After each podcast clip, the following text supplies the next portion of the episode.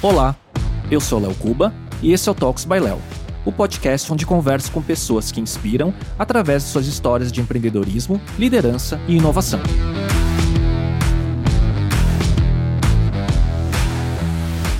A Mônica Hawk é cofundadora e CEO da Solidis, a maior HR Tech no Brasil, com foco em fornecer uma jornada completa para o RH das pequenas e médias empresas. Em 2022, a Solidis recebeu um investimento recorde de 100 milhões de dólares em sua série B, a maior entre as empresas do segmento na América Latina. A Mônica tem uma trajetória curiosa.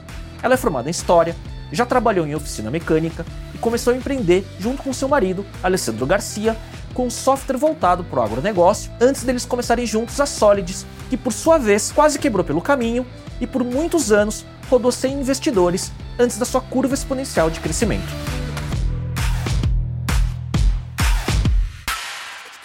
Mônica, muito obrigado pela presença. Obrigada, eu que agradeço.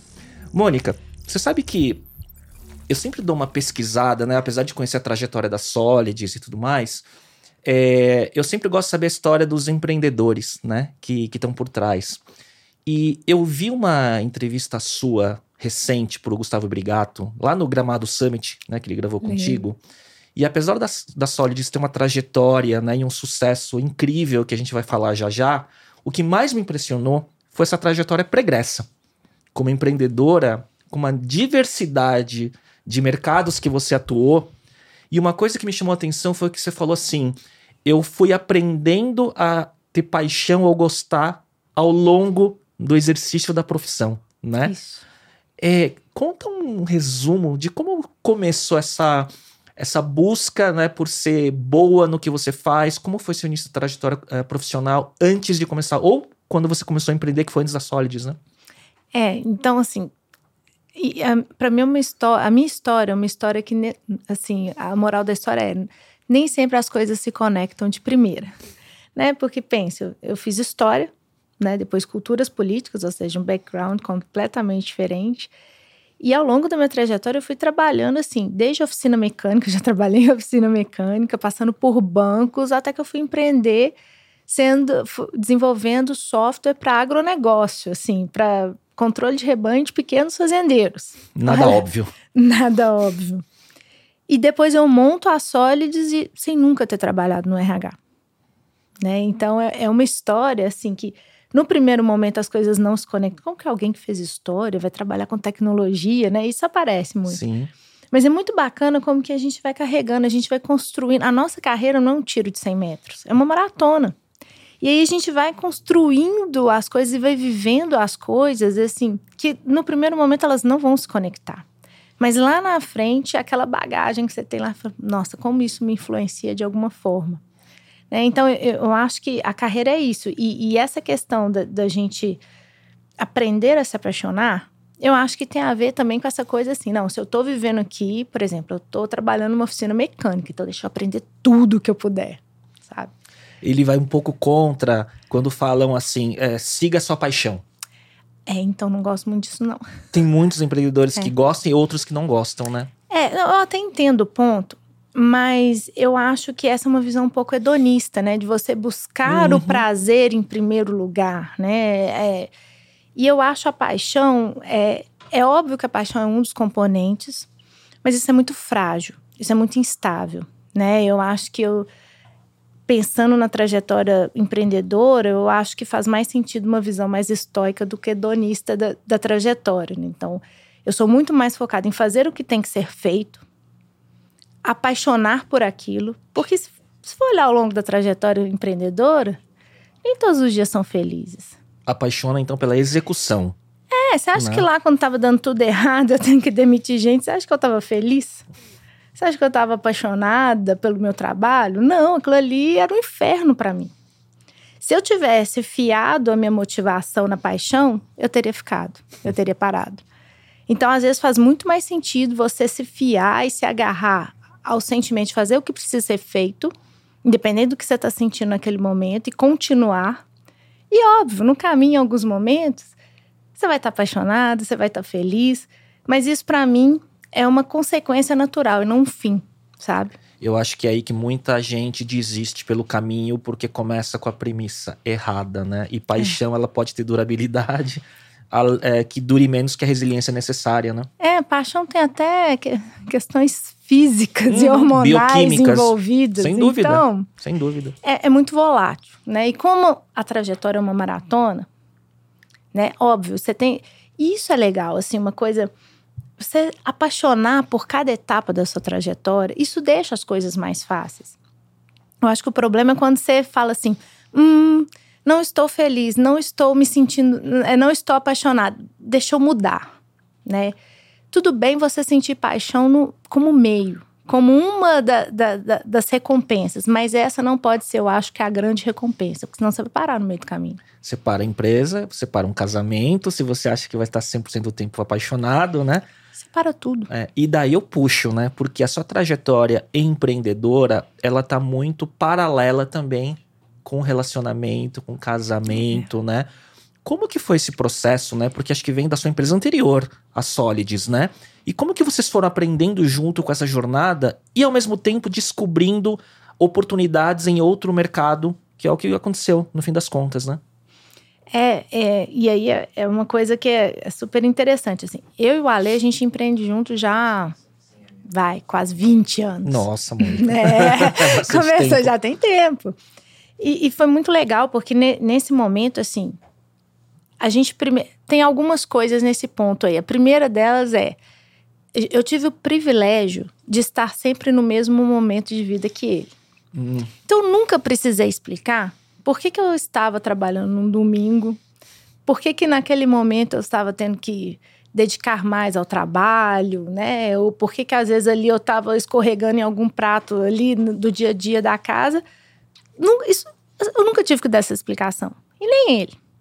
Né? Então, essa coisa do empreender junto tem algumas vantagens, algumas boas vantagens. Segundo, o autoconhecimento. Né? É, como a gente se conhece muito bem, a gente se completa. Né? Então, a gente foi aprendendo a usar as habilidades para tudo na vida. Isso foi muito bom. Né? Então, é outra vantagem que eu acho que quando você empreende como casal, você tem uma vantagem que às vezes, né? Que normalmente as pessoas olham só os contras, né? De, não, você tá falando isso, eu tô pensando só numa coisa que, eu, por exemplo, né, eu sempre empreendi também há mais de 20 anos, meu primeiro CNPJ é de 1997, então assim, é. você precisa ver, né? E a minha esposa, ela fala assim, Léo, eu nunca trabalharia com você. Mas isso é a maioria das pessoas. Mas é, é porque tem, primeiro, tem a questão do perfil. Eu e o Ale, nós temos perfis muito complementares. Então, tudo que me falta sobra nele. Uhum. E o contrário também. Então, ao longo do tempo, a gente foi aprendendo a jogar com isso, a pegar habilidades de um e do outro. E aí, ter essa visão de, de ser complementar, ela é muito rica. Porque em, porque em momento nenhum, isso, isso evita muitas vezes a disputa, isso evita às vezes o conflito. Porque você entende que o diferente ali está somando para você e não é, te impedindo, não competindo. Mas você falou uma coisa, uma palavra-chave. Você falou, a primeira coisa que você falou, você falou autoconhecimento porque senão o ego toma é. frente. Ainda mais um casal. Exatamente. Ainda mais com uma mulher que tem uma. talvez uma agressividade de execução como você. E me parece que olha, deve ser a, o contraponto é cerebral, uma... pé no chão. É Exatamente, isso? é. Uhum. E, e, isso na, na trajetória sempre ficou muito claro. Então eu sou aquela que. Vambora, vamos correr atrás do impossível. Vamos, vamos ponto de vista de resultado, eu sou a mais agressiva. Uhum. E ele, aí ele vai, faz todas as contas estatístico, faz todas as contas, as probabilidades, ele vai pavimentando o caminho para isso não ser só um sonho. Uhum. Né? Então, isso é muito bacana. Quando você tem consciência de quem você é e quando você tem consciência de quem é o outro, você não precisa ter insegurança. Você não precisa ser inseguro. Muitas vezes o conflito vem, insegurança vem porque você não sabe quem você é. Eu não tenho a menor dificuldade de, de, de reconhecer que eu tenho fraquezas, que eu tenho coisas que me faltam. E se eu não tenho, eu pego emprestado. Eu vou lá, comple completo com a lei, completo com o meu time. Não tem menor, menor dificuldade. Isso não me diminui, pelo contrário, isso me dá mais força. É fortaleza. Isso é fortaleza. Uhum. E isso serve para relacionamentos na empresa, para a vida, para tudo. É liderança, né, como um todo, né? E aí você tem que saber quem você é. Você tem que saber até onde você pode ir, até do que você é capaz. E não tem nada de errado em, em dizer eu não tenho tudo. Pelo contrário. Porque quanto antes você. Porque você não vai ter tudo nunca. Mas se você tem essa clareza e aí você começa a buscar e movimentar as peças da forma correta, você vai mais longe. Eu tenho um capítulo sobre liderança feminina e sobre autoconhecimento e desenvolvimento pessoal um pouco mais para frente aqui na, nesse bate-papo, que eu vou puxar isso de volta, uhum. porque acho que é um tema muito interessante. Como que vocês foram de um software no agronegócio e foram parar no RH? Como que foi esse ponto de virada? Pois é, tem, olha que legal, tem a ver com a história pessoal do Alê. O Alê, ele, quando eu não conhecia na época, ele foi diagnosticado há uns anos atrás, quando ele tinha 17, 18 anos, com fobia social. E ele tinha várias questões ali que naquele momento essa falta de autoconhecimento estava paralisando ele. Então ele me conta que nessa época, que, que, nessa fase da vida foi muito difícil, ele não conseguia relacionar com as pessoas. Ele fala, ele não conseguia namorar, ele não conseguia, ele tinha que decidir o que, que ele ia fazer na faculdade. E aí ele teve acesso, né? Um, um, primo muito querido foi lá e aplicou um acesso numa ferramenta de perfil comportamental nele. Olha só. E ele conta que a partir do momento que ele teve acesso, olha a força que uma tecnologia pode ter, que ele teve contato com aquilo, aquela informação, aquele banho de autoconhecimento destravou várias coisas na vida dele. E aí ele foi fazer, é, escolheu estatística, já baseado, e tem tudo a ver com ele. Ele conseguiu se relacionar melhor com as pessoas, e aquilo ali foi, destravou a vida dele, ele conseguiu tomar várias decisões corretas, pessoais e para a própria carreira. Isso ficou guardado no tempo, né? E aí a gente lá empreendendo no agro, aí o que, que a gente faz no final de semana? Não tinha filho na época ainda. Assim, um dia numa bela conversa, a gente está assim, é, conversando sobre, sobre esse momento da vida dele. E a gente, por que, que a gente não faz uma ferramenta? Mas uma ferramenta nacional, porque as ferramentas na época elas eram sim, estrangeiras, os, métodos, né? os frameworks, sim. Custava super caro. Só grandes empresas Mercado usavam. Enterprise, é, sim. então uhum. era uma coisa assim, de acesso a poucas pessoas. Então, baseado naquilo, eu falei, vamos desenvolver uma ferramenta nacional. Na época, eu estava fazendo até pós em culturas políticas, então eu estava com essa questão cultural muito, muito focada. Vamos, vamos desenvolver uma ferramenta? E aí a gente começou a desenvolver. O que era assim, a gente tocava a empresa do agro, mas no nosso tempo livre a gente começou a desenvolver ele a ferramenta. Começou, então, ele começou como um, um negócio paralelo. Paralelo, né? Primeiro era só um produto, depois o produto ficou bom, Falei, não, então, um produto de assessment. De assessment comportamental. Que vocês criaram o próprio método de vocês. Exatamente. Olha a gente só. desenvolveu e, e, muito focado na cultura brasileira e, e, com uma precisão absurda. E já saíram vendendo, conseguiram vender. Olha que legal. Primeiro a gente fez a tecnologia e ficou muito bom.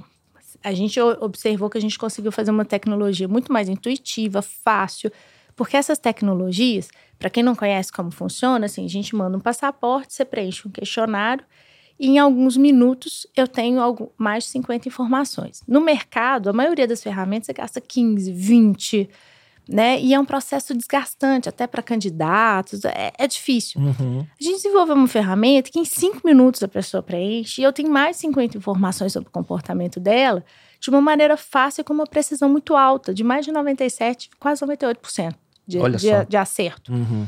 Então, isso fez com que eu tivesse na mão uma ferramenta intuitiva e fácil de usar. Quando a gente viu o que, que a gente tinha na mão, a gente falou, aí que a gente vai pensar na outra fase.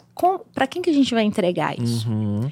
Então, a Solis começa como uma spin-off. A gente colocou ali, começou pequenininho, a gente foi testando. Nós não tínhamos dinheiro nessa época, nem pensar em investidor e nada disso. E aí a gente foi criando estratégias ali para distribuir, para testar o produto mesmo. E já tinha esse foco em, em democratizar para o pequeno?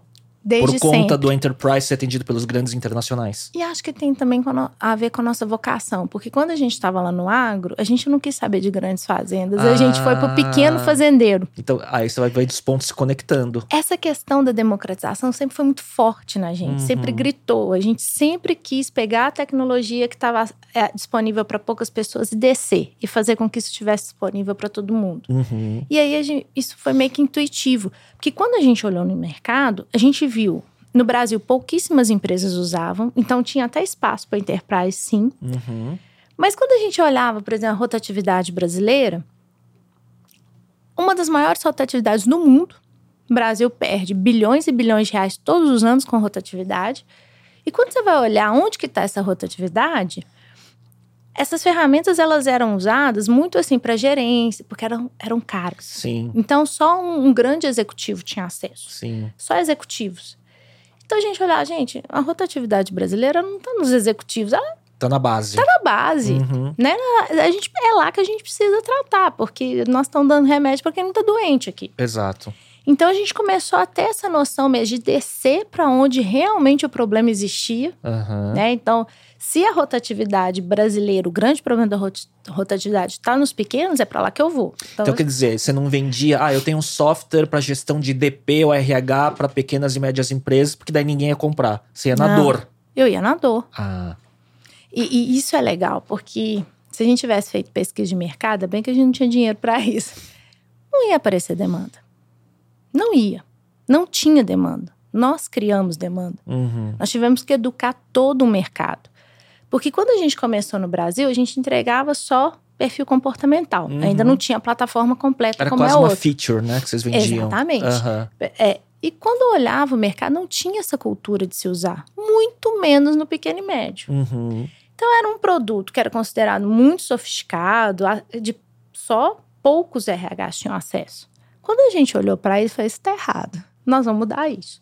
Então a gente começou a educar e a gente começou a a gastar muito, muita energia procurando entender como que a gente podia realmente mostrar para esse RH do pequeno, né, que ele precisava usar a ferramenta para resolver uma dor que era grande, que é a rotatividade. Sim.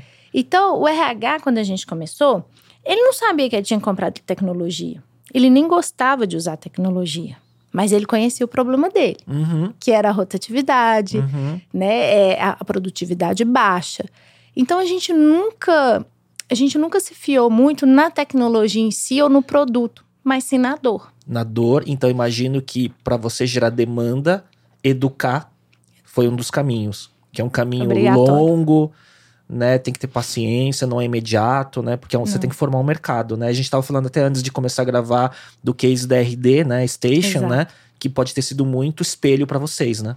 Exato, são trajetórias assim muito parecidas, porque nós também servimos a pequenas e médias como RD, né? Uhum. E, e- e a gente admira muito a trajetória deles, mas passa por educação. E olha o que, que nós fizemos. Na época não tinha investidor, não tinha nada. Aí eu falei, vamos, o que que nós vamos fazer? Vamos educar. E aí a gente começou a observar, a gente viu que, que na época, assim, estava começando, a- tava no auge dessa coisa dos portais, portais de conteúdo. A gente foi lá e criou um portal de RH Ah, zero dinheiro, investimento, a gente ali no, né, pouquinho assim. E quando a gente foi ver, a gente criou o maior portal de RH da América Latina. Quando E, e vocês produzindo conteúdo ou começaram a chamar a gente fazia tudo. colaboradores? né? A gente produzia, mas aí a gente convidava as pessoas também, colunistas. Uhum. Então a gente foi criando uma estratégia para nutrir, né, Sim. com conteúdo bacana, relevante para o RH. virou inbound, né? e que virou inbound. E, e quando a gente foi ver, chegou um ponto que a gente bateu a maior audiência do maior portal de RH dos Estados Unidos também. A gente colocava em termos de audiência, RH Portal foi um dos maiores, foi o maior, eh, tinha a maior audiência da América inteira. Caramba, no tema. E a gente fez isso sem dinheiro. né? E, e- isso, assim, mostra também a importância da execução. Uhum. Porque às vezes o empreendedor fica assim: ah, mas eu não consegui investidor. Exato. Ah, mas eu não consegui. não tenho dinheiro para investir em, em aquisição. Ó, se você não tem dinheiro, você tem que ter criatividade. Se você não tem nem dinheiro nem criatividade, aí você tá perdido, aí ferrou. Mas uma, um dos dois você tem que ter. E se você tiver os dois, ótimo.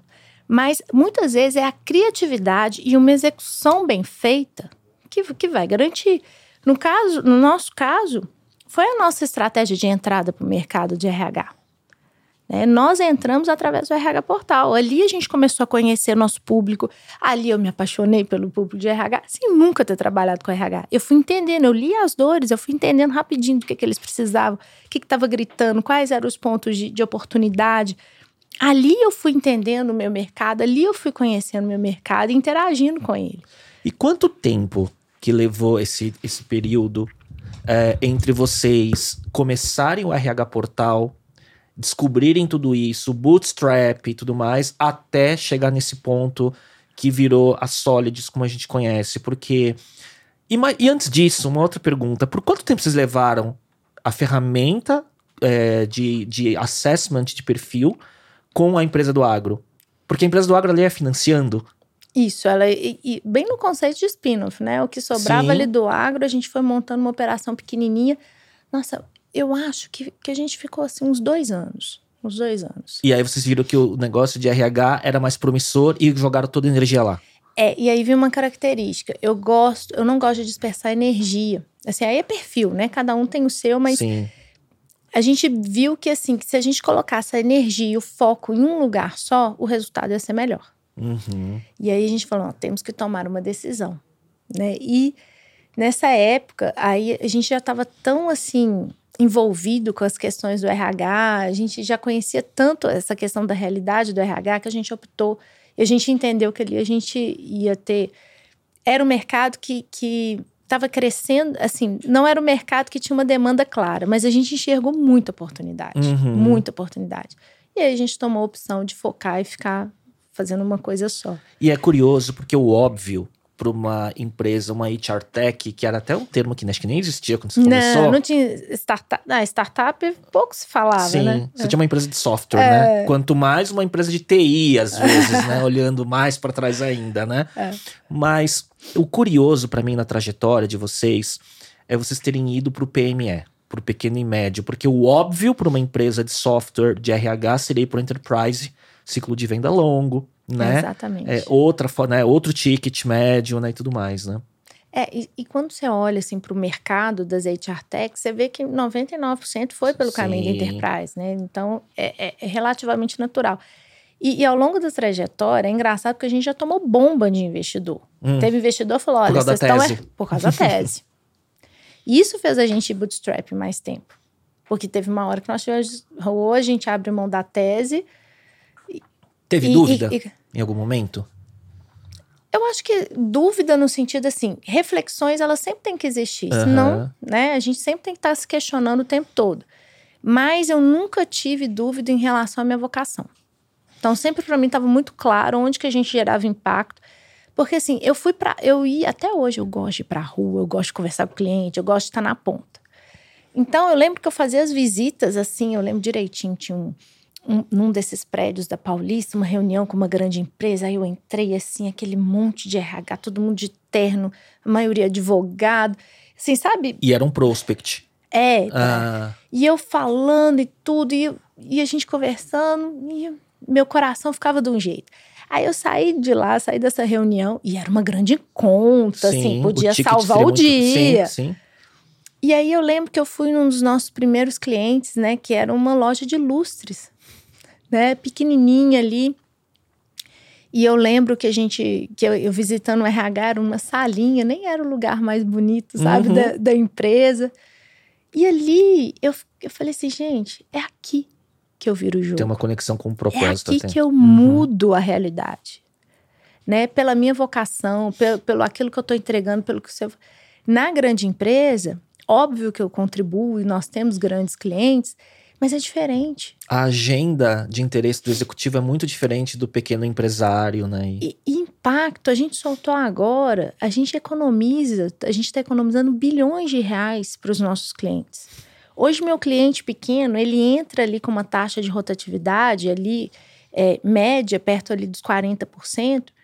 E em alguns meses, eu, eu faço. E aí, logo a rotatividade vai caindo, vai caindo.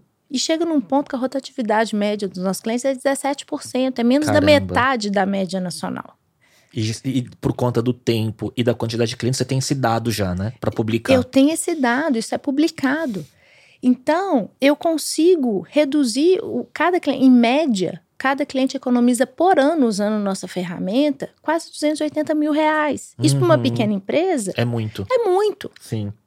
Então o cliente entra, ele percebe valor. A gente entrega hoje, e isso é bacana, a gente não entrega só tecnologia. A gente aprendeu que a gente, junto com a tecnologia, a gente tinha que entregar uma jornada eficiente de gestão de pessoas. Então eu entro na pequena, na pequena e média empresa, eu mudo a forma dela fazer gestão através das pessoas. O impacto é muito maior. os, quando a gente pega a média de, de crescimento das pequenas e médias empresas que não usam sólidos para as empresas que usam, as nossas empresas, elas contratam, elas são muito mais eficientes, elas são seis vezes mais eficientes. Ou seja, eu estou tornando as empresas mais fortes e mais competitivas. Agora, isso hoje é óbvio, eu tenho dado. Agora, lá atrás. Era fé. Era fé. Até quando vocês foram bootstrapped e quando vocês receberam o primeiro investimento? Porque vocês começaram como uma feature e eu imagino que seu, o farol, o seu farol e o do Ale foram enxergando cada vez mais longe como oportunidade de você montar todo esse ecossistema que cuida da jornada, como você disse, né? É. É, onde que virou a chave de você sair só de ser uma feature, crescer, e em que momento que vocês falaram, poxa, a gente precisa acelerar esse crescimento? Vou, nós somos bootstrap até 2019. Ou seja, a gente caminhou. É bem recente. É bem recente. E na nossa trajetória, contar, fazer uma linha do tempo rápida, assim, a gente começa em 2010 entregando é, mapeamento comportamental. 2010 que começou? 2010. Caramba! Mas tem uma história aí, porque a Solids tem. Eu até tenho dificuldade de falar qual que é o aniversário da Solids, porque a gente. nós pivotamos e recomeçamos ela em 2015. Ah. Então, em 2010, a gente entrega o mapeamento comportamental. Em 2013, eu tomo uma série de decisões erradas e praticamente quebro quebrei, sabe aquele negócio? Manda todo mundo embora, negocia com o fornecedor, chora um monte antes de ir embora. É por isso que esse negócio de paixão comigo não funciona, não. Eu odiei essa época.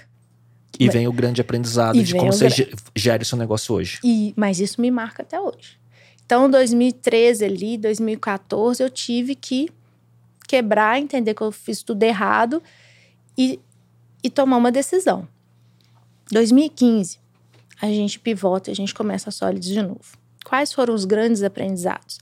A primeira, o RH do Brasil não precisava de mapeamento comportamental sozinho. Ele precisava de uma plataforma completa de gestão de pessoas. E lá em 2013, eu quebrei, errei tentando fazer isso.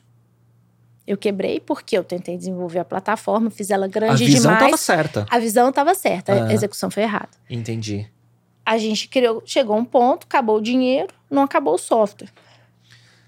E aí, aconteceu com vocês, só eu sei que você, continuando essa história de você tá tão crente na tua visão e nas suas e aí você executa, executa, desenvolvendo software, software, você tá vendo que tá chegando lá, mas chega um momento que você tem sinais de que vai dar ruim, mas você não quer acreditar naquilo, você tá vendo que o muro tá chegando, mas você fala, cara, eu, eu tenho que dar certo, e você vai até, a, estica a corda até quase o limite de, de chocar. Porque eu tô falando isso porque eu criei uma das primeiras plataformas de voz sobre IP do Brasil. Eu tive uma startup de telecom, 2006, mais, 2003 mais ou menos, e a gente passou pela mesma coisa. Era uma spin-off de uma empresa de tecnologia que eu tinha que estava dando resultado, investimos nessa spin-off o mercado inteiro começou a validar o nosso produto, só que o produto não estava pronto e a gente foi desenvolvendo, desenvolvendo, não conseguia vender. Chegou uma hora que acabou, foi acabando o dinheiro, só que você começa a não acreditar. A gente começou a se endividar para conseguir manter aquele sonho de pé, uhum. até o momento que foi insustentável. Daí a gente vendeu a empresa inteira, toda a propriedade intelectual para uma multinacional, senão a gente ia bater no muro,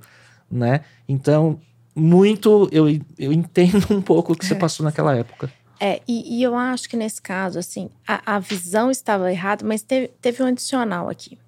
Que aí, sendo bem transparente, eu fui muito arrogante. Muito arrogante. E eu fui arrogante porque não é que eu só ignorei os sinais, eu ignorei meu sócio. E aí é um ponto importante. O Alê sempre teve a visão correta. O Ale sempre viu, olha, vamos começar pequeno e vamos expandindo. Ele, ele sabia o que ele tinha que fazer, certinho. Mas naquele momento, eu fui tão arrogante, eu achava que a minha visão estava tão correta, que o que tinha era acelerar, tem que acelerar, tem que crescer, não dá tempo, não dá. Que eu ignorei tudo isso. E a gente vai vendo a referência externa e não interna, né? Exatamente. De, de sucesso. Exatamente. E, e, por isso que é importante, por isso que eu falo essa questão, às vezes, dos sócios, né? A relação, como é importante a gente dar valor naquilo que a gente não tem. Uhum. Porque a única vez na minha vida que eu não dei valor, eu me dei muito mal. E foi nessa época. Então, eu acho que a gente precisa. E, é muito comum no empreendedor, ele é muito otimista. O empreendedor é, é otimista, ele acha que ele consegue tudo. Isso é bom, num, num certo ponto é bom, mas é muito bom ter o contraponto também. Sim.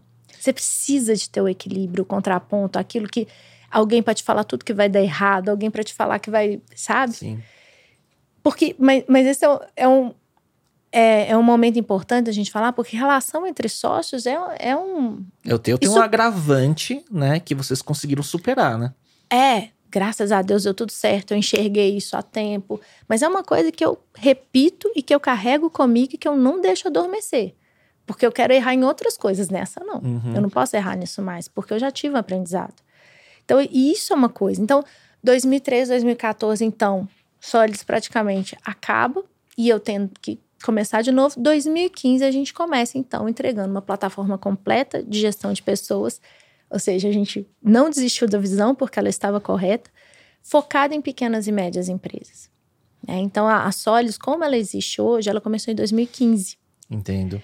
Com a e aí é a proposta diferente, pegando né, a parte comportamental, então o software ele tem inteligência de soft skills na, na jornada inteira. Então o tempo todo a gente está ali, isso é um diferencial importante, porque a gente foi pegando uma coisa que a gente já tinha, uma tecnologia muito boa, mas a gente a gente acoplou isso numa jornada inteligente e eficiente de gestão de pessoas.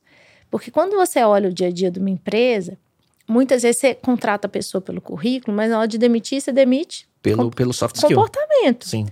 Então a gente colocou isso no software inteiro. Então o software todo, a jornada toda de RH, ela está conversando com essas informações que a gente tem. Então a gente conseguiu entregar uma ferramenta simples, intuitiva, mas muito eficiente e com uma riqueza de dados que muitas vezes a grande empresa não tem. Porque o que eu tenho ali de análise de informações comportamentais é uma coisa absurda. Eu consigo fazer predições, eu consigo fazer predição de rotatividade, eu consigo entregar o padrão, né? Do, da, da- quem performa melhor e consigo informar isso para o recrutamento e seleção. Então, eu consigo criar ali é, uma jornada extremamente inteligente, simples e fácil de usar para o pequeno. E esse é o desafio do pequeno. Onboard rápido para você gerar o sucesso logo para reter. É. E muitas vezes a gente fala, quando a gente fala de democratizar, as pessoas pensam só em preço. Hum. Mas não tem a ver só com preço. O valor, óbvio que o preço a gente tem que pensar nisso, mas é sobretudo pensar em ser simples, eficiente, democrático e tem que caber no dia a dia das pessoas. Tem que entrar na cultura da tem empresa, que né? entrar, tem que ser fácil, todo mundo tem que usar. Então, esse foi o desafio. Então, 2015 a gente nasce com essa proposta de entregar um, um software com muita inteligência de dados, mas simples, fácil, onde todo e qualquer RH pode usar. Especialmente aquela empresa, muitos clientes entram é, e começam a implantar a Solids, assim, é o primeiro RH. São empresas que nunca tiveram RH antes, porque a gente vai ali muitas vezes naquela empresa que está começando a estruturar os seus processos. E aí a gente entra com essa jornada eficiente. Aí entra por uma dor, só que ele vai aprendendo que a plataforma entrega muito mais. Exatamente. E aí é a tarefa de vocês educar o sucesso do cliente, né? E é muito legal, porque normalmente as pessoas entram, ah, recrutamento e seleção, porque o recrutamento e seleção é a parte mais óbvia, né? Todo mundo tem de- contrato, é tá? DP, né? Departamento pessoal, né? Isso. E a gente começa a ensinar que se você, enquanto RH, você só foca em recrutamento e seleção, você está enxugando gelo. Uhum. Porque se você não olha para o todo, ali para o dia a dia, para a parte de engajamento, para a parte de performance, você vai estar sempre fazendo recrutamento e seleção e não de um jeito positivo. Sim. Né? Então a gente começa a entrar até hoje a educação, né? Desde aquela educação. Engraçado que hoje eu já não preciso explicar para o RH que ele precisa usar tecnologia, ele já entende. Mas hoje a educação está muito presente no sentido de qual é a jornada mais eficiente de gestão de pessoas. um outro momento de cultura, né? É, Desse a- mercado. Exatamente. E agora o que a gente tem feito, a gente está educando o RH para falar: ei, RH, você é tão importante, você é tão estratégico que você pode gerar resultado financeiro para sua empresa. Olha só, olha a média aqui, ó. É que você tem dado. Eu tenho dado. Então, olha só quanto você está economizando todos os anos para a empresa. Então, é, é uma conversa que é uma conversa de negócio. É outro momento. Agora, isso tudo, você falou, 2015 começa essa nova fase da Solids, com essa visão, execu mesma visão executada de uma forma correta, vamos dizer assim. Foi até 2019.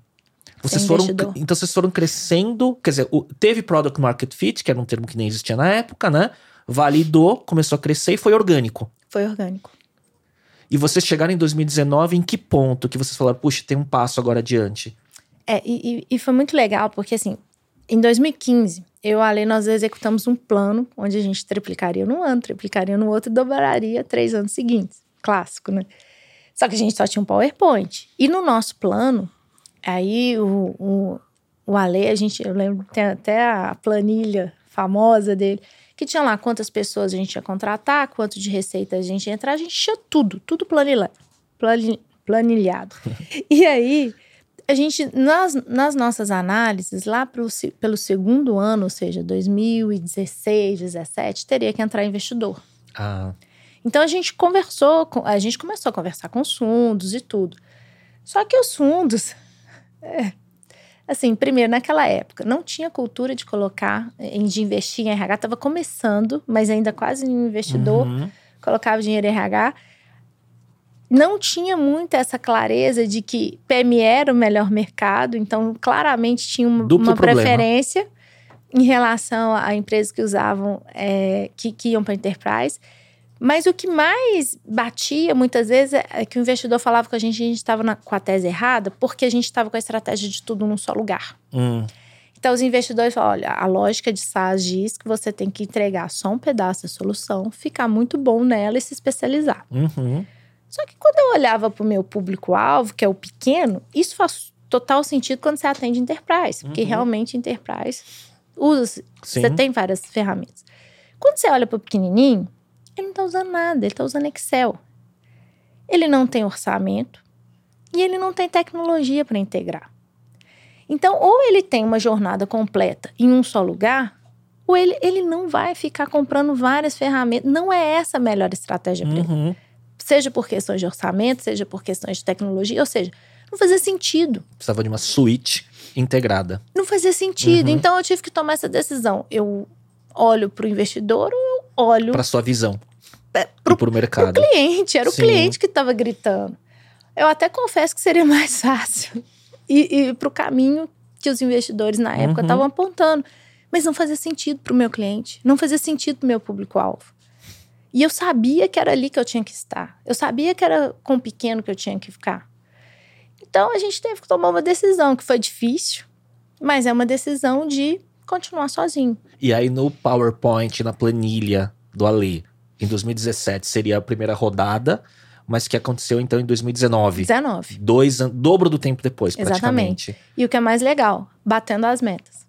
Quando a gente chega em 2019, a gente cumpriu com tudo que a gente se propôs a fazer validou que esse mercado né, precisava Exatamente. do seu produto e aí algum fundo, opa, eles estavam certos.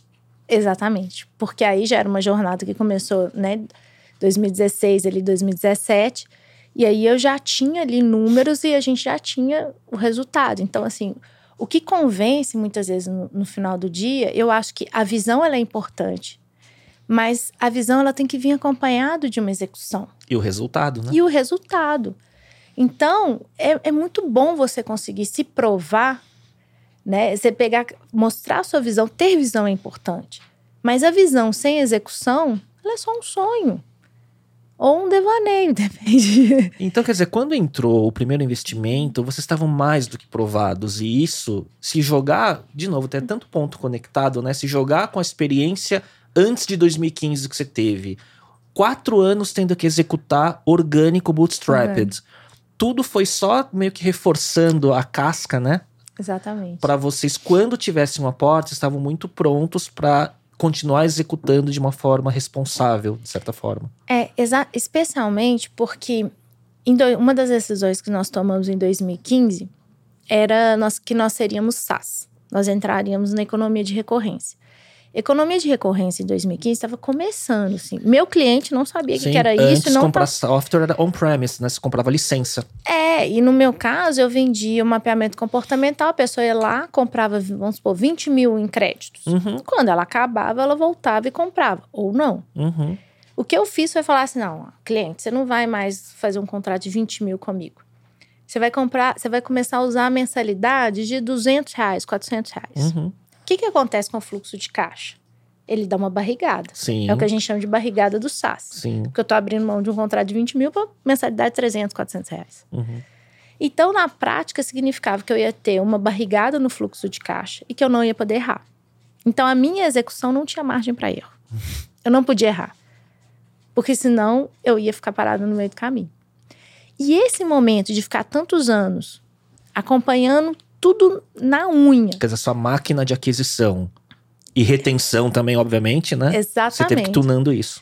E com um nível de eficiência muito grande. Porque eu não tinha margem para errar. E isso foi me forjando, foi nos forjando. E foi e foi nos levando cada vez mais para o dia de hoje. Então, hoje, o que eu percebo é que eu sou muito grata por esses anos, sou muito grata por cada não que eu levei do investidor. Porque isso me deu uma habilidade, isso me deu uma casca que eu não teria. E é talvez a Solids não teria dado certo se o dinheiro tivesse entrado antes. Exatamente. Fazer mais com menos e ter essa sensação: olha, se você não vende, você não come. Se você não vende, você não paga suas contas. Isso é muito saudável. Isso é muito bom. Porque isso vai criando, formando uma identidade que, que é muito importante. Então, quando chega o primeiro investimento, eu sabia o valor do dinheiro, esse é o primeiro ponto. Eu sei quanto custa cada coisa. E segundo lugar, eu sei que a investimento é retorno, tem que dar retorno. E como é que você vai dar retorno se você não tiver uma operação eficiente? Então, isso foi criando uma identidade na né? gente muito forte de nunca abrir mão da eficiência operacional. Sei que hoje está na moda, tá todo mundo falando disso. Mas pré-2022, houve aquele, o momento da loucura coletiva, de certa forma, né? É. Onde acelera a todo custo. E a gente... Unit Economics não precisava parar de pé, desde é. que ganhasse o mercado. É, eu, eu, eu acho que existem estratégias diferentes, visões diferentes. Acho que até algumas empresas é, cresceram e, e, vão se provar nesse, nesse movimento de, de crescimento a todo custo, mas não é a minha história. Uhum. Não é como eu construí, não é como eu, eu, cheguei até aqui.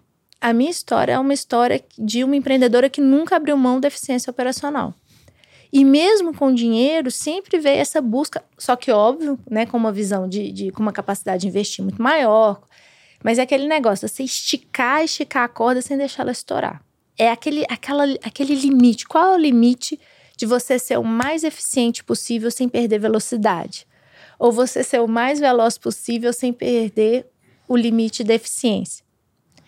Então, eu tô sempre nessa fronteira, assim, sempre tentando esticar mais um pouquinho, porque são coisas muito fortes. Eu consegui ficar capitalizada e muito bem capitalizada, mas eu consegui, eu tenho uma bagagem de trabalhar com eficiência muito grande. E isso meio que, que é, um, é, faz parte da minha identidade como gestora, sabe? É curioso, né? Porque parece que houve muito tempo onde vocês não eram os queridinhos dos investidores. Não. De repente, em 19, a porta, aí entramos na pandemia. A pandemia acelera muita empresa de tecnologia do ponto de vista de geração de demanda, necessidades de estar tudo. É, transformação digital nas companhias e tudo mais. E 2022 vocês recebem um investimento recorde né, no segmento, né, como a HR Tech na América Latina, 100 milhões de dólares, aquela história toda, e de repente vira a queridinha do mercado, onde quando todo mundo quer falar com vocês também, né? É muito, muito, muito curioso. E você acha que de 19 para 22, entre o primeiro investimento, a entrada na pandemia e chegada em, em 22, o que fez isso acontecer foi que essa cultura, ela só continuou acontecendo quando entrou na pandemia? É, eu acho que o RH ele passou por uma fase de, de maturidade muito grande, né? Então, assim, essa, de repente o RH começou essa barreira, essa resistência em usar a tecnologia, ela meio que cai. É, ficou claro para todo mundo que o RH era uma das últimas fronteiras de automação das empresas, né? Então, marketing já estava automatizado, financeiro, mas e o RH? Então, isso também fica claro, porque de repente você tem que fazer tudo isso online muitas vezes, então isso ficou claro. Mas eu acho que no nosso caso, assim, você falou engraçado essa expressão, ser o queridinho. Minha preocupação é ser o queridinho do cliente. Porque é ele, sabe? É ele. E, e, isso é uma coisa, assim, às vezes, como empreendedores, assim, eu sei que é importante, a gente tem que ter bons relacionamentos com investidores, tudo, mas, cara, a gente tem que amar o nosso público-alvo, é o cliente, sabe? Ele é quem realmente financia a nossa operação. É ele que, que tá ali. Se você não tem ali um relacionamento profundo com o cliente, investidor nenhum vai colocar dinheiro em você. No final do dia, você tem que ser o queridinho do cliente. E a gente se esforçou muito, a gente sempre teve, a gente sempre prezou muito por isso. Por ter um relacionamento muito próximo e diferente com o cliente, e conhecer o cliente. Então, na pandemia, o que a gente fez foi abraçar o cliente. E a gente começou a extrapolar coisas, às vezes não tinha a ver com tecnologia, mas falei, gente, tá na hora da gente cuidar do nosso povo. Eu, eu lembro que eu fazia live o dia inteiro com cliente, assim, no auge da pandemia. E aí, a, as conversas, as pautas, muitas vezes extrapolavam a tecnologia. Né? Muitas vezes a gente estava falando de análises financeiras, ajudando o cliente a pensar em análise financeira, como não fechar o seu negócio. Porque você já era uma. Você já tinha confiança dele né? E aí Exatamente. você começou a virar recurso de conteúdo e educação para outras coisas, né? É, e a gente começou assim, e a gente conseguiu crescer no meio da pandemia, né? Mas foi um momento onde a gente ficou muito mais próximo do cliente. Nós já éramos, já tínhamos esse relacionamento, porque o RH Portal, querendo ou não, foi uma grande comunidade, uhum. né? Então a gente já tinha um relacionamento, essa relação de comunidade sempre foi muito forte. E isso fica mais forte ainda na pandemia. Porque, de repente, uma coisa que aconteceu que foi legal, eu paro, assim, até então eu conversava muito com o RH. Eu comecei a conversar muito com o dono da empresa. Porque o dono da empresa não sabia o que fazer no meio da pandemia.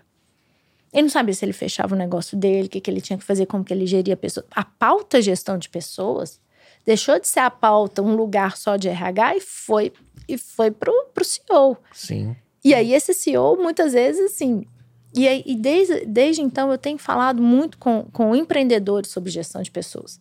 Porque eu descobri que eu não precisava educar só o RH. O empreendedor, normalmente, ele tem um gap muito grande de gestão de pessoas. Ele tem uma imagem errada sobre... Sim né? Aquela imagem um pouco estigmatizada do, do passado, do, né? do RH só como apoio. Sim. Gente, e olha o que a gente está fazendo. A gente está colocando o RH no centro da estratégia, deixando a empresa mais forte, mais competitiva, mais saudável financeiramente. E tudo isso é uma conversa que eu tenho tido com os empreendedores e que começou muito na pandemia. Você acha que você ter esse o produto validado, tudo bem, já tinha recebido investimento em 19 pré-pandemia, pré-pandemia, mas produto validado, visão é, entregue, e comunidade formada, esse pilar comunidade, essa soma foi o que fez vocês terem. Assim, óbvio que a pandemia foi ruim, mas a pandemia ela acelerou vocês por conta dessa combinação, junto com a cultura de execução de vocês? Eu acho que sim. E, e, e acho que uma coisa também ficou muito evidente a tese de tudo num só lugar. Porque até então, o RH estava usando Excel. Né? E, e, até hoje, quando a gente vai analisar a análise de concorrente, meu maior concorrente uhum. ainda é o Excel. E na pandemia ficou mais óbvio que não dá para fazer gestão de pessoas com Excel. Você precisa ali de, de, de, ter um processo. E não pode ser qualquer processo. Então, eu acho que é, o que gritou muito, o que tem é, corroborado cada vez mais com o nosso crescimento é finalmente o mercado entendeu que a tese tudo num só lugar é a tese mais eficiente. É uma tese que hoje todo mundo está correndo atrás de montá-la, mas a gente começou em 2015. Então, eu acho que ter visto isso antes de todo mundo e ter tido essa convicção e talvez essa coragem, né, de falar, olha, deixa eu ir sozinho, mas Sim. eu não abro mão disso, tem feito com que a gente colha frutos hoje, né? E, e 2022 foi uma chancela do mercado, né? Chancela. Quando vocês receberam, era o que? A série B? D? Série B. Série B. Uma série B do tamanho que vocês receberam, é como se é, por um lado, lava a alma de validação do mercado, por outro, aumenta a responsabilidade né, de como continuar essa trajetória, né? Eu só sinto a parte do aumento da responsabilidade. É, é. Mas, mas é, é, você tem razão, é, é uma validação. Porque quem tá de fora, o mercado só olha o número do cheque, né? É 530 milhões de reais. E, e te olham diferente. É, olham, mas eu não concordo, acho que não deveriam. Uhum. Porque eu sou a mesma pessoa. Porque parece que traz um carimbo de sucesso, de validação, né? É, mas eu acho que isso é um pouco vaidade. Assim, uhum, uhum, isso, eu não acho que é isso, não. Sabe? Assim, eu sei que tem isso. Eu reconheço os olhares, eu reconheço as aproximações que foram feitas pós-cheque. Ainda mais você CEO, mulher, é. liderança feminina. Acho que valida tantos cheques para o mercado, é. né, que acaba virando quase que uma entidade representando né, um, o empreendedorismo feminino, de certa forma. Essa é a parte boa. Uhum. Né? É a Te parte, abre portas é... para você poder ajudar também, né? Exatamente. Essa é a parte boa. Eu acho que ter essa validação e ter a, e ser capaz de inspirar outras pessoas, sobretudo outras mulheres, é uma parte muito legal e muito importante do trabalho. O que, que a gente não pode perder é o pé no chão. Um cheque de 530 milhões não diz nada se você não tiver essência, se você não tiver foco, se você não tiver disciplina. Aliás, isso pode ser o início do fim. Exato. Né? Muito dinheiro, se você não tiver conexão com o seu cliente, se você não tiver uma tese clara, pode ser o início do fim. Nós vimos isso. Nós vimos empresas que captaram um volume alto de dinheiro e que hoje não existem mais. Ou que ainda estão patinando. Exatamente. Então, assim, isso não me pega. Eu sou muito grata, sou muito feliz. Eu sei que isso tem. criam muitas vantagens para mim, mas eu não me fio nisso. Eu me fio no dia a dia, eu me fio no, no, no, no cliente, no que ele entrega, nos desafios. Eu não cheguei lá, isso não é um prêmio. Eu estou no meio do caminho. O crescimento, a partir desse momento, ele vira também com trazer outras empresas através de M&A que complementam a sua oferta? Sim, a, a, a nossa até duas coisas que eu acredito. Primeiro, muito espaço de crescimento orgânico. Então a gente ainda cresce, a gente se propõe a crescer mercado, né? de forma muito agressiva, de forma orgânica. Mas certamente a estratégia de M&A é uma estratégia que, que é muito importante para a gente. Pensando em tudo num só lugar. Uhum. Nem tudo vai fazer sentido a gente desenvolver dentro de casa. Dentro de casa a gente não tem conhecimento, às vezes não tem, né? E isso foi legal, porque junto com, com, com com o investimento, a gente fez nosso primeiro M&A no primeiro ano, no, uhum. no, primeiro ano que foi Tangerino. E, essa e que aumentou uma... a base de clientes, né? Aumentou. Não é só tecnologia. Muito. Exatamente. Né?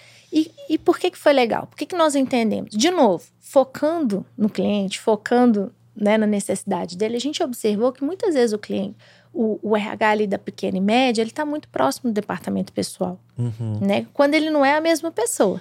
Né? Às vezes o pequeno ele é financeiro, ele é RH, ele é DP está muito junto. E a gente entendeu que para essa jornada ser realmente eficiente, faria sentido a gente expandir um pouco essa jornada. E aí a gente faz o nosso primeiro M&A, que é tangerino com ponto.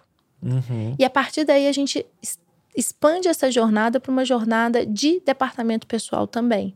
Porque a gente entende que é isso que o, que o RH do pequeno ele precisa. E tem sido uma jornada de muito aprendizado, de muito sucesso, assim, deu super certo. Deu um match de cultura também? Total. Uhum. Total. Isso é uma coisa que a gente olhou muito. Engraçado que normalmente no M&A tá todo mundo tão preocupado, né, com os valores financeiros, com, com, e óbvio que a gente olhou tudo isso, mas um dos pilares que a gente mais levou em consideração foi a questão da cultura. Ainda mais você, né, da origem de vocês, né? Que é isso. é exatamente olhar para isso, né? É, e, então, assim, do ponto de vista da cultura, do, do dos valores, assim, a gente fez o, o melhor negócio, né? Porque a gente foi um M&A muito focado sempre no dia seguinte e não só em assinar, uhum. assinar o contrato. Né? E talvez esse seja o grande erro de, de, de muitos M&As, né? Você Sim. foca tanto naquele contrato, que eu sei que é difícil, tem várias complexidades, e no dia seguinte. A gente focou no dia seguinte. E, e, e na perenidade dos negócios juntos para criar mais valor, né? Exatamente. Então, assim, tem sido uma jornada super bacana, né? você falou, no primeiro investimento, nós tínhamos ali uns 3 mil clientes. Quando a gente pegou o primeiro investimento em 2019. Chegou a 3 mil orgânico. Orgânico. Hoje são 25 mil clientes. Caramba, né? multiplicou por 8. Mil, é, 1.200 clientes por mês, novos clientes por mês, em média. Caramba. Então, em média, 1.200 novos clientes por mês. E tudo isso com uma estratégia orgânica, crescendo muito orgânico, mas também é, Tangerino vindo para completar, para somar. E assim, tem sido fantástico. Não só do ponto de vista de aprender, aprendi um monte, aprendi muito. Mas também do, do sentido de conhecer mais profundamente a dor, né? De, de quem está ali na PME. Existe uma oportunidade muito grande em departamento pessoal. Né? A mesma coisa que eu vi em RH, eu vejo isso hoje em DP. Dá para crescer muito ainda. Dá para crescer né? muito. Ô, Mônica, qual é, o, a quantidade, qual é o tamanho da Solids hoje como headcount? Quantas pessoas tem na, na empresa hoje? A gente está perto de Acho que a gente passou agora 750 pessoas. Caramba.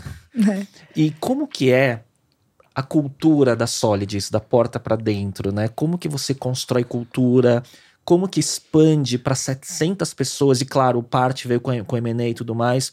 Como que você mantém uma cultura forte a partir do momento que batem o bumbo, o bumbo sozinho não basta, né? Como que é? Eu acho que um pouco, assim, quando a gente fala... Eu vejo muito cultura como um instrumento de gestão. Cultura é um instrumento de gestão. Você precisa ali mudar, alterar, compor o tempo inteiro. É orgânico e é o todo dia, e é né? é fluido. Uhum. Assim, você não pode... Aquela a cultura da Solids, quando ela nasceu, ela não pode, não deve ser a mesma de hoje. Uhum. Porque novos elementos entraram, novas complexidades. Então, uma coisa que eu tenho focado bastante, assim, é quem nós somos e como nós entregamos, como nós servimos. É, então, e, e, aí a gente já conversou bastante, por exemplo, você já conheceu o lado da questão da eficiência operacional. Então, a Solids, da porta para dentro, é uma empresa que sempre se preocupou muito com performance, com crescimento. Mas é uma empresa também que a gente sempre falou muito de ter coragem, de não ter medo. Porque se eu não tivesse, se eu não instigasse, se eu não estimulasse meu time a pensar assim, eu não teria feito o que eu fiz sem investidor nenhum. Eu não teria chegado onde eu cheguei. Eu não estaria falando de dobrar ano a ano até hoje. Tem hora que assim, você tem que mostrar que as pessoas podem ir além. Isso é uma coisa que é muito forte. E eu acho que é uma vocação nossa, assim, tudo que a gente pega, a gente tem essa missão de multiplicar, de crescer. Então, cada pessoa que entra na Solids, ela tem que crescer ela tem que crescer. Então, às vezes, assim, nem todos os dias são bons, são felizes. As coisas dão errado. Tem muita dificuldade no caminho. Tem pressão, tem dificuldade. Nem tudo é perfeito. Mas para mim, uma medida de sucesso é quando a pessoa fala assim: nossa, eu fiquei na Solids tanto tempo, como eu cresci, como eu aprendi.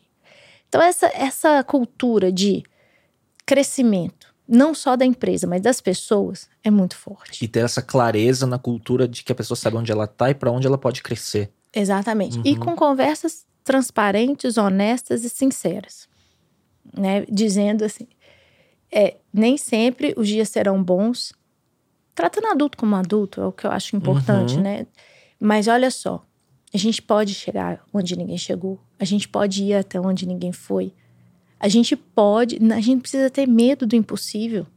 A gente não precisa duvidar. É, é, é chegar na, até onde pode ir o ser humano, até onde as pessoas podem ir, até onde a gente pode ir como grupo. Então, isso é muito forte. E, e, tanto que é um princípio, né? Assim, é um dos nossos princípios, a questão de coragem para ser diferente. E não interessa se o mercado está todo indo para um lado, porque isso faz parte da nossa história. Sim. Não interessa se está todo mundo fazendo de um jeito. A gente, a gente consegue fazer do é, jeito. Você tem mais do que evidências provadas de que ah, né, funciona você ter fé e executar, é. por mais que os outros falem não, né? Então tem esse princípio da coragem para ser diferente e tem também a questão que é muito forte, que é ser humano. A questão do humano. A gente uma, um aprendizado muito grande, Léo, que a gente fez assim, a gente não entrega só tecnologia a gente entrega um conhecimento profundo sobre as pessoas. Isso foi uma coisa que eu entendi muito. Tecnologia é um meio, né, só, né? E outra coisa, eu não vou falar nunca, você não vai me ver falando de, te, de inteligência artificial por inteligência artificial, você não vai me ver falando de tecnologia seca. A tecnologia é um meio para que o ser humano alcance o próximo nível, para que ele cresça, para que ele se torne melhor. A gente se preocupou o tempo todo em criar o que a gente chama de tecnologia humana, de inteligência humana até pela nossa natureza, pela nossa vocação. Então, essa coisa sobre conhecer profundamente quem é esse ser humano que está trabalhando na empresa, quem ele é, como ele se comporta, como que é o dia a dia dele. Isso está dentro do produto. Agora, como é que isso está dentro do produto se dentro de casa eu não tenho conhecimentos sobre quem é esse ser humano? Então, a Solis tem essa pegada de realmente entregar uma tecnologia, mas que seja uma tecnologia humana que faz com que as pessoas cresçam. E isso precisa se materializar, materializar nas pequenas e nas grandes coisas. É, como é que eu posso falar de, de uma tecnologia humana se eu não estou preocupado, por exemplo, no caso das mulheres, né, é, em fazer com que essas mulheres consigam conciliar a sua vida pessoal e profissional também? Isso é cultura, tem que estar tá lá. Uhum. Se você for na Solids hoje, vai estar tá cheio de menino, de criança porque e isso, isso pode ser qualquer dia, qualquer hora, não tem data marcada. Mas a gente sabe que chega férias de julho, o pessoal está trabalhando, alguns times estão no híbrido, né? Então eles vão para o escritório alguns dias. E chega julho, muitas vezes o quê? Você não tem, não tem rede de apoio, nem todo mundo tem. Então a Solids é a empresa onde as mães, os pais, quem quiser, pode levar a criança, qualquer, não precisa avisar não. Porque é o lugar, porque a gente entende que isso muitas vezes é um gesto tão pequeno mas que isso pode viabilizar a carreira de uma mulher. E é, pode ser o ponto de conexão de uma pessoa escolher estar na Solids. Exatamente. Né? É, então essa questão assim, como a gente realmente transferir isso que a gente passa na tecnologia, que é ser humano de verdade, no sentido de entender esse ser humano, entender as necessidades, entender que eles são diferentes. A Solids, a gente tem essa questão até pelo mapeamento comportamental, a gente valoriza muito as diferenças. A gente gosta de gente diferente. A gente gosta de gente. Sabe? O, o igual não é o que melhor funciona. Então a gente te, traz isso para a cultura também e que reflete um pouco o nosso produto.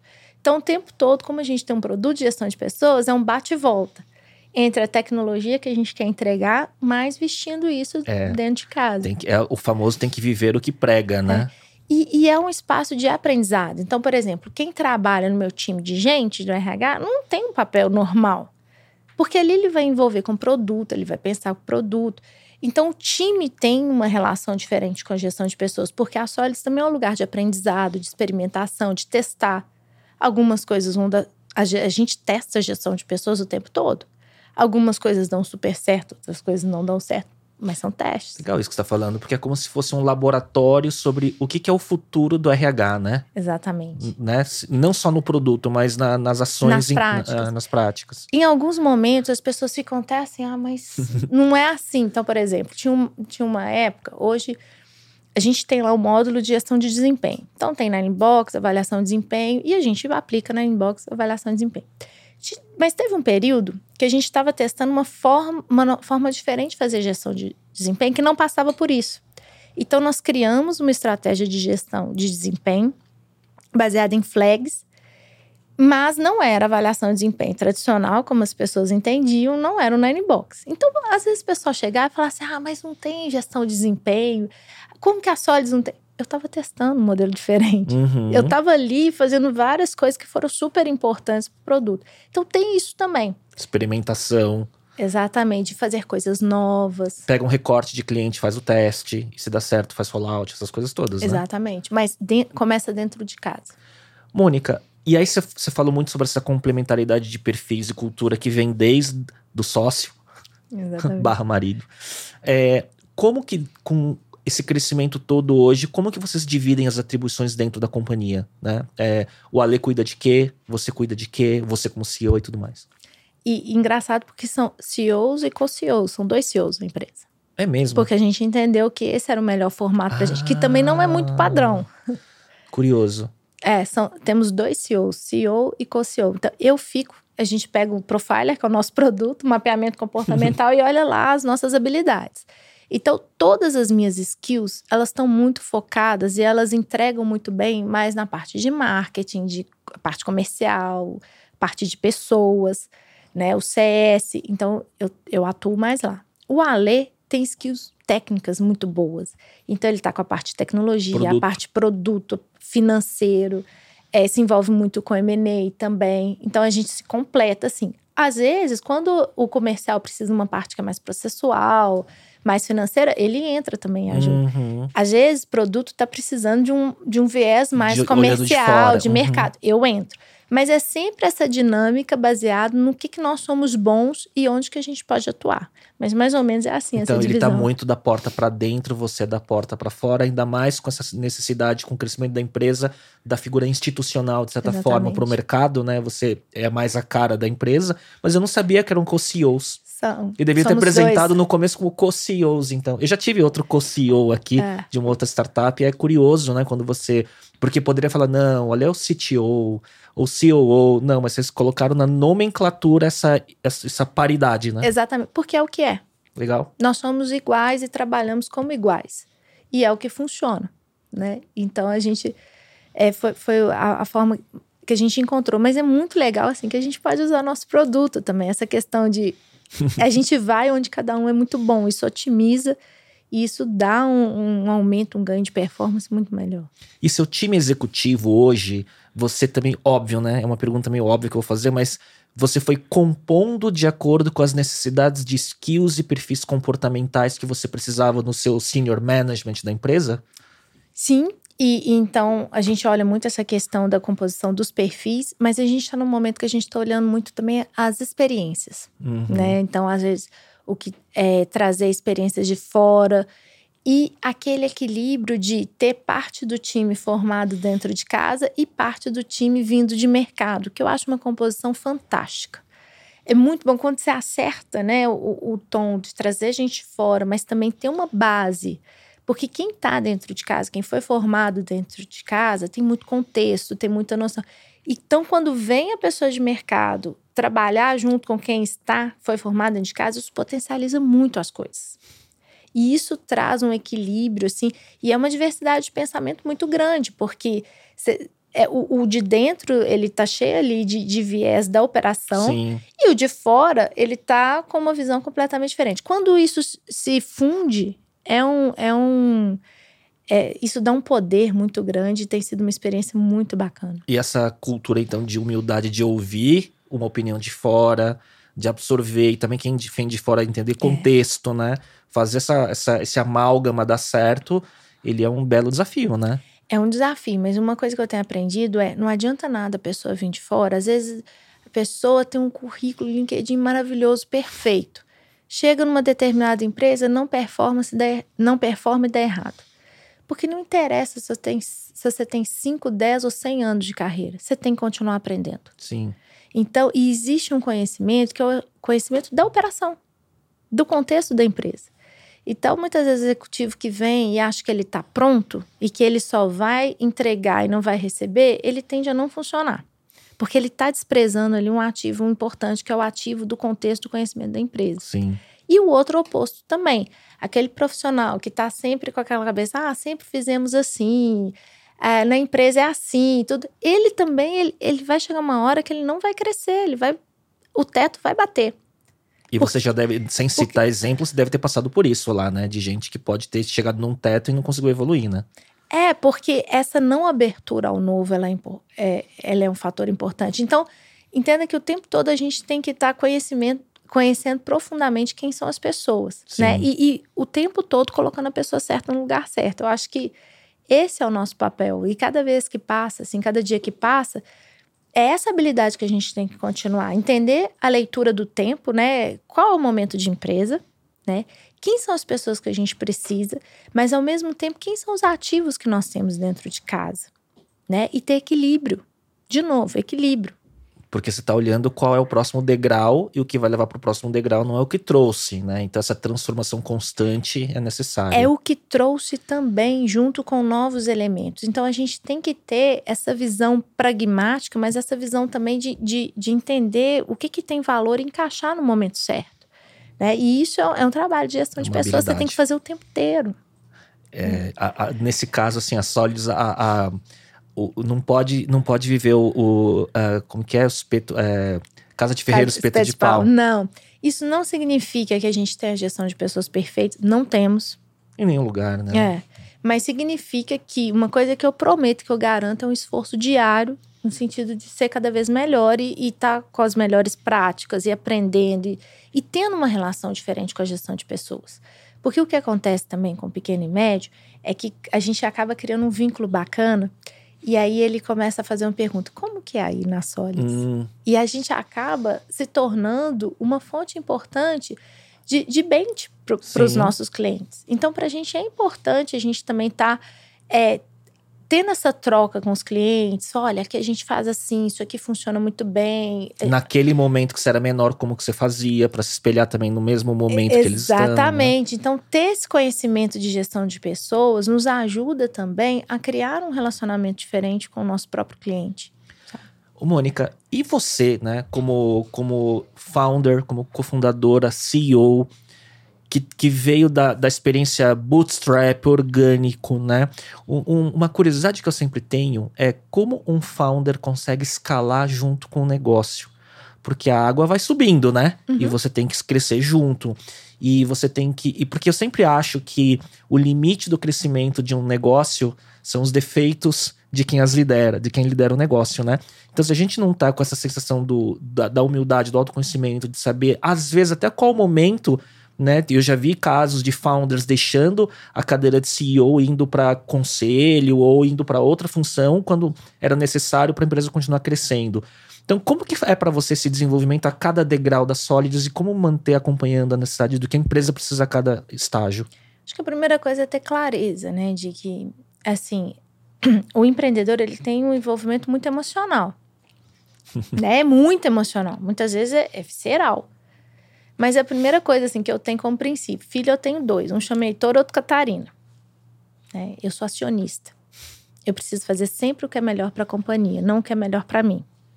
Por isso que é importante a gente não ser muito, às vezes, guiado só pelas nossas paixões, porque senão a gente acaba colocando na companhia uma necessidade emocional que é nossa. Uhum. Então, a primeira coisa, eu sou acionista, eu preciso fazer sempre o que é melhor para a companhia.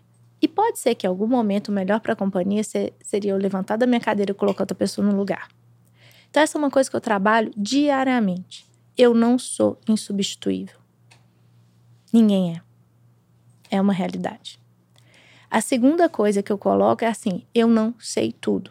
A CEO que eu sou hoje é insuficiente para a Solids do ano seguinte. Então, ou eu me adapto, ou eu cresço, ou eu aprendo, ou eu tô fora. Isso é uma coisa que eu trabalho comigo o tempo inteiro. E eu fico. E, e assim. E é bom. Porque eu acho que o dia que eu me achar boa o suficiente, o dia que eu achar que eu tô pronto, o dia que eu achar que eu dou conta, eu acho que eu tô acabada. E eu não quero estar tá acabada. Eu quero estar tá sempre em construção. Eu não quero estar tá pronta. Então, mas isso demanda, assim, demanda você ter que lidar diariamente com a frustração de não ser boa o suficiente, de não estar pronta. Você tem que estar acostumado com isso. Você tem que Porque entender. é sempre desconfortável, né? É sempre desconfortável. Eu vou lá, me esforço, melhor. Ufa, o problema nesse... muda, né? O problema muda. Então você tem que estar disposto a sofrer, a sentir dor, a, a ficar incomodado constantemente. Porque a hora que você falar assim, não, peraí, deixa eu relaxar um pouquinho, deixa eu, deixa eu achar que eu tô boa, que eu tô acabada, você acabou. Então eu nunca quero ter essa sensação de que eu finalizei, de que eu tô pronta essa sensação incômoda de que eu nunca sou suficiente, eu acho que ela é muito saudável. E é ela que, que faz a gente crescer. E outra coisa é ser pragmático. Né? A gente tem que ser pragmático na vida. Então tem que saber que em alguns momentos vai chegar o momento e pode ser que chegue o momento. Eu não sei quando, tudo, mas pode chegar o momento que eu não serei a melhor pessoa para a cadeira. Mas eu preciso fazer o que é melhor para a companhia. Como acionista. Como acionista. Ô, Mônica, e, e, com essa trajetória, acho que vem junto uma o exemplo que você acaba virando para o mercado, as pessoas, as outras mulheres líderes empreendedoras que devem te procurar para mentoria ou para participar de grupos, né, de outras empreendedoras. Como que é a sua participação nesse ecossistema como líder mulher? Primeiro, assim, é uma honra e uma responsabilidade. Então, da mesma forma, né, que e, e uma coisa que eu acho que o líder, eu acho que só pode liderar quem está disposto a ser liderado. Uhum.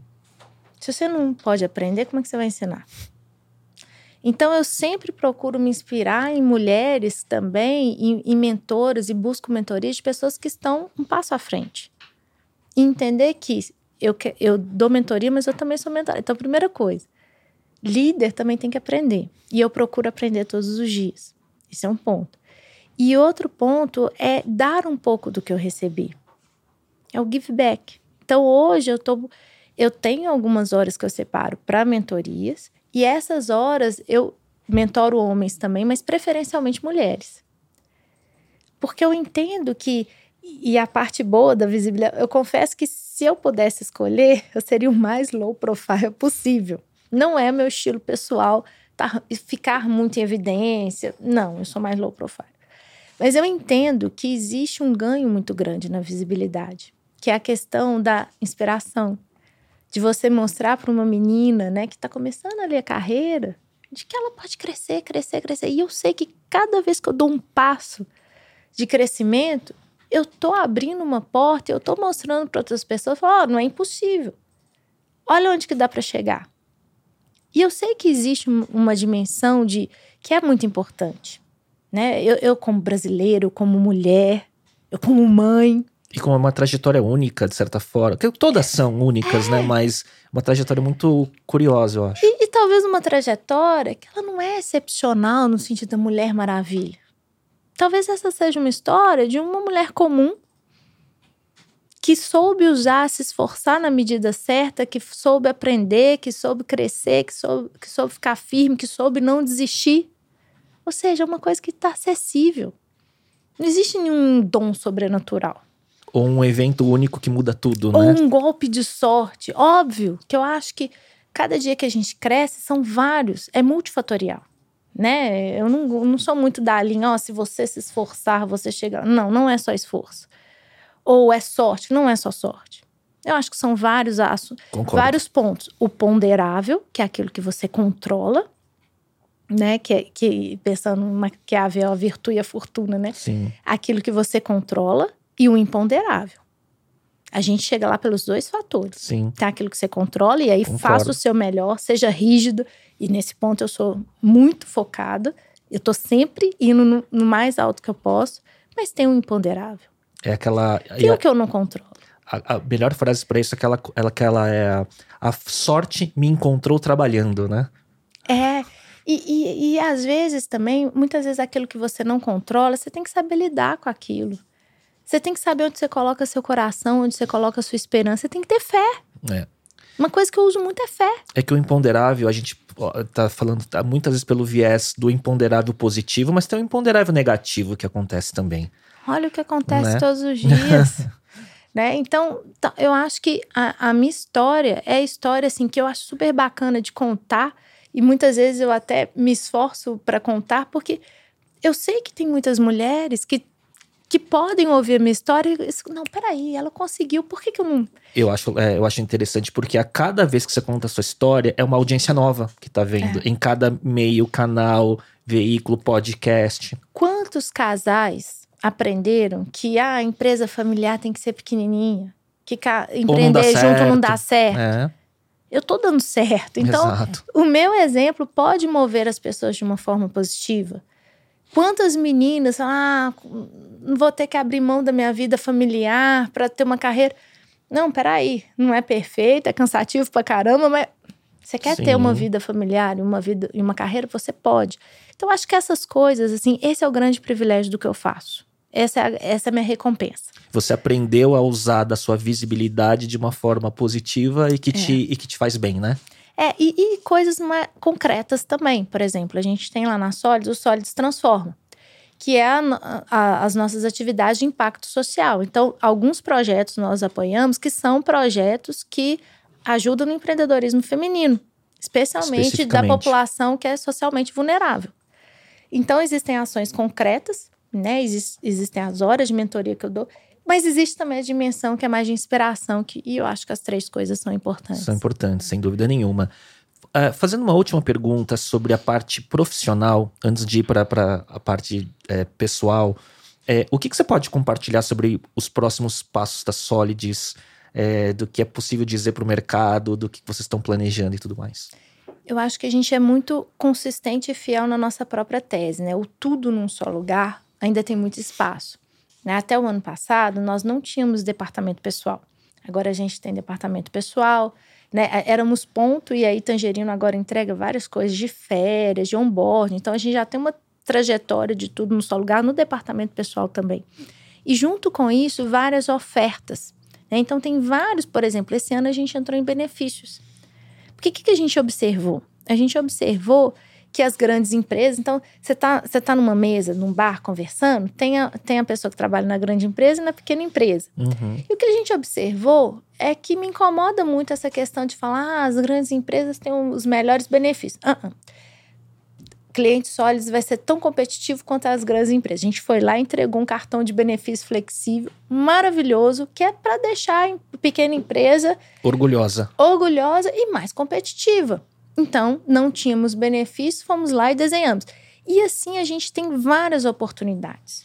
Eu não vou parar enquanto a gente não, é, enquanto a gente não mover a economia desse país, fortalecendo a gestão de pessoas das pequenas e médias. É isso que eu estou fazendo, é isso que eu vou fazer.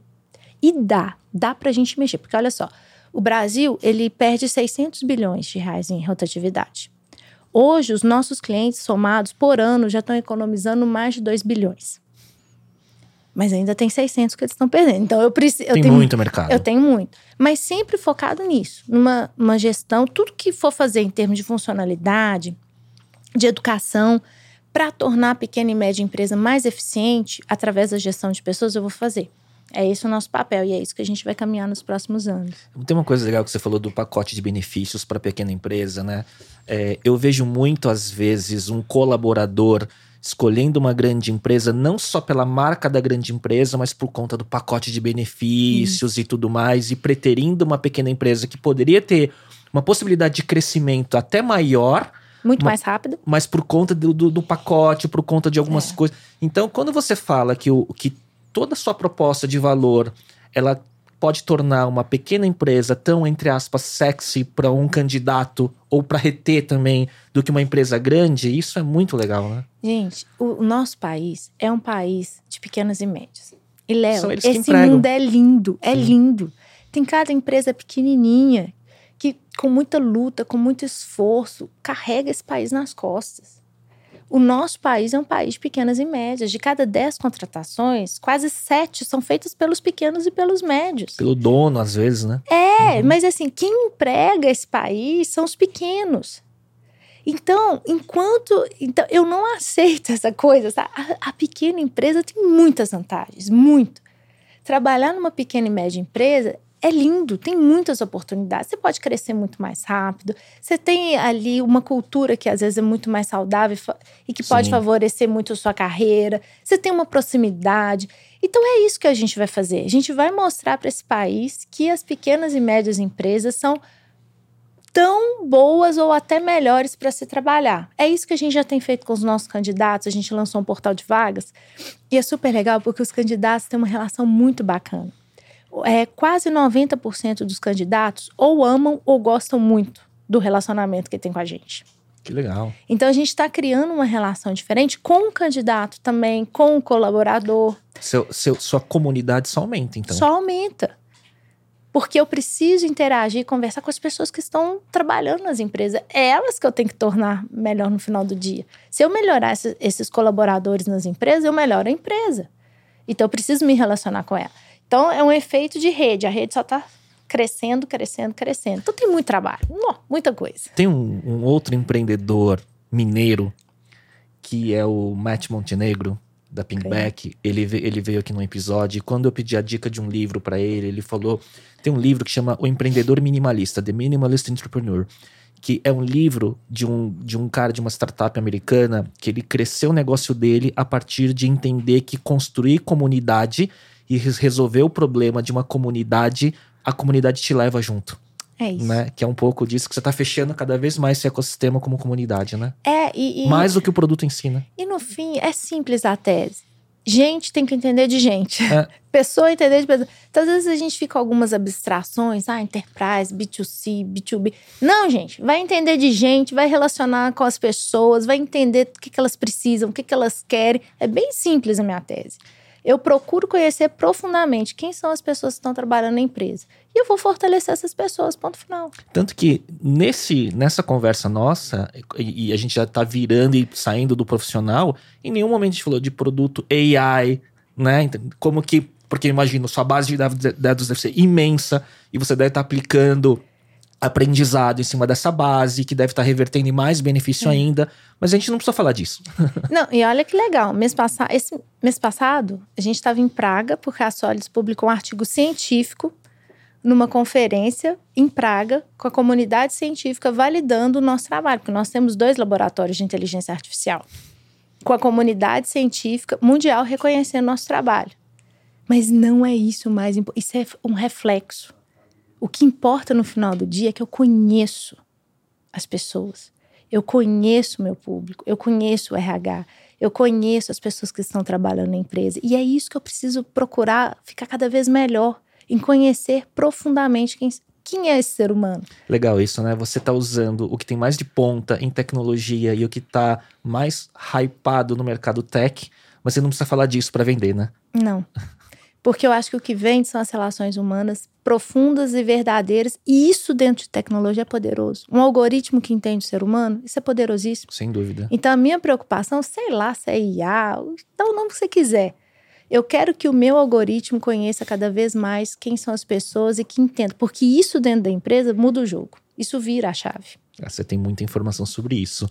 Virando a página, é, indo para. Eu gosto de entender a trajetória, ver a vida profissional, mas eu tenho, eu tenho muita curiosidade em hábito, rotina e autoconhecimento, até porque é um tema que eu gosto muito, né?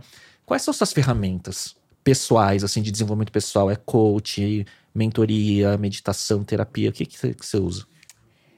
É, primeiro eu uso o meu produto, né? Então tem lá os pontos a desenvolver, mas é legal, porque o mapeamento comportamental você vai criando ali e várias vezes eu traço estratégias. Então, por exemplo, meu perfil predominante é executor. Às vezes ele tá muito alto, eu, opa, eu preciso de estratégia. Uhum. Mas assim, pensando no autoconhecimento, uma coisa que tem me ajudado muito é a questão de eu, de eu me forçar a, a cuidar da minha saúde e do meu corpo. Coisa que eu negligenciei durante muitos anos. Nos últimos dois anos, é isso que tem me ajudado muito. E eu não sabia, eu, só, eu comecei a fazer só para sobreviver. para não morrer pelo caminho. É, eu, eu falei, não, deixa eu começar com isso. Pra... E o que eu descobri é que isso melhorou demais a minha, minha atuação como CEO. Então, a questão do exercício físico é uma coisa muito importante. Procurar alimentação, eu não tô ainda, não sou, não acho que eu sou exer exercício físico, sim, malho seis vezes por semana, faço cardio. Então, assim, eu gasto, eu aprendi a organizar meu tempo num ponto de, de investir meu tempo com a minha saúde. Alimentação eu tô aprendendo, né? Então, tenho procurado melhorar cada vez mais e isso mudou muito a minha capacidade de, de, de, de performar melhor. Com Toma decisão melhor. Relação né? com pressão, com emocional. Emo né? É muito bom. Uhum. Sono, que eu sou. não Definitivamente eu não sou uma referência, porque eu durmo muito pouco. Mas eu tô brigando com isso. É minha meta do ano. Minha meta do ano é dormir entre 5 e 7 horas por noite, que eu ainda não consigo. Nossa. Durmo bem menos que isso. Uhum. E quer, né? Quero. Uhum. O pessoal fica assim, ah. Porque eu tenho o mesmo problema. É, a galera me vê, às vezes, 4 horas da manhã eu tô correndo. O pessoal fica assim, não, não, não, gente, não é bonito. Bonito é dormir. Mas como eu não consigo ainda. Tô produzindo algo, né? É, uhum. mas assim, o, o, eu acho que hoje a minha ferramenta é olhar um pouco para esse ser humano que ele que ele não é uma coisa só. Eu não sou só CEO. Eu, eu tenho Por um muito corpo. tempo você foi essa máquina só de execução. É, eu, eu, eu, tenho um corpo e eu preciso cuidar dele. Eu tenho uma mente, eu preciso. A espiritualidade, né? Eu preciso desenvolver a minha espiritualidade. Então, por exemplo, a fé é uma coisa muito importante para mim. O meu relacionamento com Deus é uma coisa importante, né? Que aí cada um vai exercer claro. de uma forma. Tem gente que vai vai exercer, vai manifestar isso de outras formas. Mas para mim, uma coisa que eu entendi é que a espiritualidade é fundamental na vida de um empreendedor. E eu procuro cultivar isso, porque isso também eu negligenciei durante muitos anos. É pensar em quem nós somos de forma integral e procurar cuidar e desenvolver. Isso aumenta a performance. Uhum. Eu não mirei nisso, mas eu acabei acertando Sim, isso. Entendo. E hoje você, a sua ferramenta, assim, como você é em relação à sua rotina? Você é muito disciplinada com a agenda? Você controla tudo isso? Então, é uma coisa que eu, que eu descobri, assim, minha agenda, minha rotina é muito intensa. Então, se eu falasse assim, olha, eu vou fazer exercício físico segunda, quarta e sexta, 10 horas da manhã, ia dar errado. Porque 10 horas da manhã é, é uma gravação que aparece, é uma reunião. Então eu comecei a criar mecanismos, por exemplo, eu tenho um compromisso de fazer entre 8 e 12 horas de atividade física por semana. Uhum. Então, como eu vou distribuir isso? É uma meta semanal. É uma meta semanal. Porque a agenda então, muda muito. Muda muito. Hum. Por outro lado, algumas coisas não podem mudar. Então, eu tenho que semanalmente conversar com os meus executivos. Sim, você e tem aí suas eu crio, weeklies, um a um, né, e tudo mais. Eu vou criando rotinas. Então, o segredo tá em tentar ser flexível naquilo que dá para ser flexível, né? E ao mesmo tempo tra trazendo a, a, questão familiar. Quais são as rotinas com as crianças, que já nem são tão crianças assim? Quais são as rotinas, os momentos que eu também posso estar em casa, mais focado, mais presente, que vão me ajudar? Uhum. Então, hoje eu crio, vou procurando criar ferramentas que elas são um pouco customizáveis para minha realidade, sim. Mas tendo a disciplina de, de seguir. Então, hoje, por exemplo, essa semana é, eu controlo semanalmente, semanalmente sono, alimentação, exercício, exercício físico, é, a quantidade de, relacion, é, de, de, reuniões que eu fiz ou não com o meu time, então a, a, a, a comunicação. Então, assim, eu vou criando rotinas que são muito mais semanais do que diárias dentro da. Foi o mecanismo que eu achei para dar conta das Quer coisas. dizer, existe uma disciplina e uma meta semanal, e daí você vai é, cadenciando de acordo com as nuances da semana específica. É, às vezes tem um evento com cliente, bem Sim. no horário que eu tenho uma agenda que ela é fixa. Uhum. Mas tá lá, semanalmente eu preciso matar essa agenda. Então eu fui criando Legal. uma flexibilidade dentro daquilo que não existe flexibilidade, precisa ser feito. Eu não negocio, tenho aquilo que é inegociável, Sim. e aí não interessa se eu tô fazendo, às vezes, num, num horário, e, mas eu tenho essa disciplina de fazer o que tem que ser feito. Muito legal. Eu gosto muito de, de, de ouvir, e eu pergunto para todos os grandes empreendedores que já passaram por aqui, foram dezenas, é, e disciplina é lugar comum, agenda, cada um do seu jeito, é lugar comum, cada um trata de um jeito, mas tem do nível de você ter tudo na agenda, blocadinho, a cada 15 minutos de atividade para você seguir, não ter uma lista de tarefas e tá tudo na agenda.